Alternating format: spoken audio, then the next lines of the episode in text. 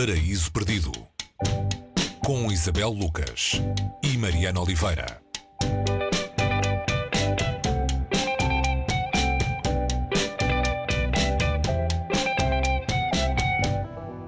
Hoje voltamos aos contos no Paraíso Perdido um, e é como se a autora nos fizesse um pedido. Conta-me uma adivinha, é o nome do livro, tradução de Tell Me a Riddle, livro da norte-americana Tilly Olson. Uh, são quatro contos americanos uh, situados entre os anos 50 e 60.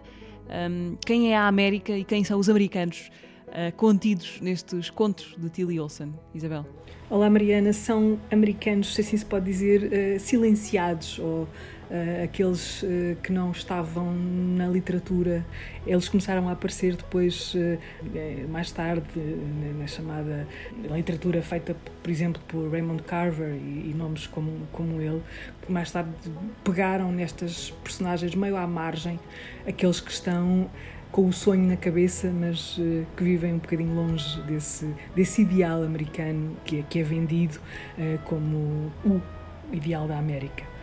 Conta-me uma adivinha, o nome, o título do livro é também o nome de um destes quatro contos, que são no fundo retratos domésticos, é isso? Olhares de intimidade para esses espaços habitualmente mal iluminados daquela sociedade e daquele tempo. Sim, o ponto de partida da, da Tilly Olson é quase sempre o cotidiano e o cotidiano mais, mais assim se pode dizer, doméstico, como, como tu disseste, apesar de algumas histórias não se passarem exatamente em casa, uma delas passa-se num navio que está meio à deriva e, e, aqui o navio também é de alguma forma simbólico, é, perdido no alcoolismo, é, ele, é, ele é um falhado e está a aprender a lidar com a falha, mas o nome que a frase que dá título ao, livro é a frase do último, é o título do último conto, um, é a história de uma matriarca que acaba por ser uh, a avó e a mãe de muitas das personagens que aparecem nos quatro contos que compõem este livro. Portanto, são quatro contos que inicialmente foram pensados como capítulos de um romance, acabam por funcionar à parte, são histórias à parte, mas há personagens que se repetem uh, e que no último conto surgem uh, ligadas a esta mulher que viveu um casamento uh, complicado, criando muitos filhos, uh, fazendo da sua vida uma espécie de missão de criar os filhos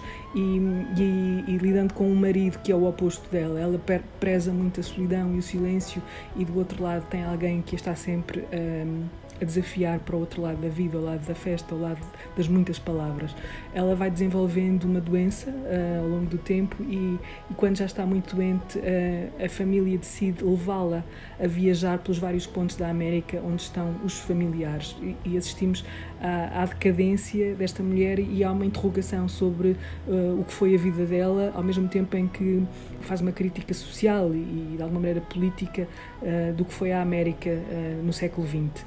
É um, é um livro onde, mais uma vez, eh, temos um retrato de um país feito por alguém que, noutras histórias, noutras circunstâncias, não seria uh, o narrador mais óbvio. É, é alguém que não, é, uh, não tem uma educação superior, é alguém que dedicou a vida toda à casa e à, e à tarefa da maternidade. Qualquer coisa que Tilly Olsen também fez na vida dela, e ela diz que das experiências mais enriquecedoras, além de ter sido uma ativista social muito importante, foi a experiência da maternidade, que lhe ensinou muitas coisas sobre a vida e sobre tanto da parte mais prática, aquela que tirava às mulheres a, eh, a, eh, a, possibilidade de se dedicarem a outras tarefas que não as da casa, mas também qualquer coisa de lírico que ela depois transporta para a escrita uh, que se pode ler aqui no, neste conjunto de, de contos.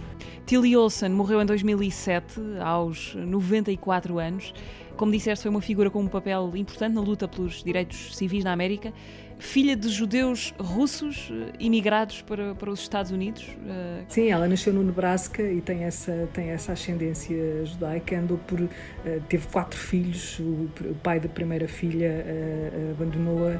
Ela depois dedicou a vida às tarefas mais prosaicas para conseguir criar os, os filhos. Ela inicialmente tinha começado a escrever, só que teve que parar precisamente por isso. Fez, fez um bocadinho de tudo na vida, até foi tosquiadora e depois já bastante mais tarde na vida, com, com os filhos criados, pôde dedicar-se à escrita graças a algumas bolsas que lhe foram atribuídas. Um, foi perseguida pelo macartismo, foi acusada de conspirar uh, contra a América. Foi uma mulher que, uh, depois de, de, da maternidade né, que se esperava, aquilo que se esperava que fosse o papel de todas as mulheres e que ela não renega, uh, pôde finalmente escrever e e é considerada uma das grandes contistas uh, de uma certa América, a tal América dos da margem, dos silenciados, que ela transporta aqui com as suas próprias vozes. Podemos ver aqui as vozes dessas pessoas numa maneira de narrar que vai cruzando fluxos de, consciência, com gírias, uh, com um, eh, muitos sotaques e muitas maneiras de, de, de ser, afinal, americano.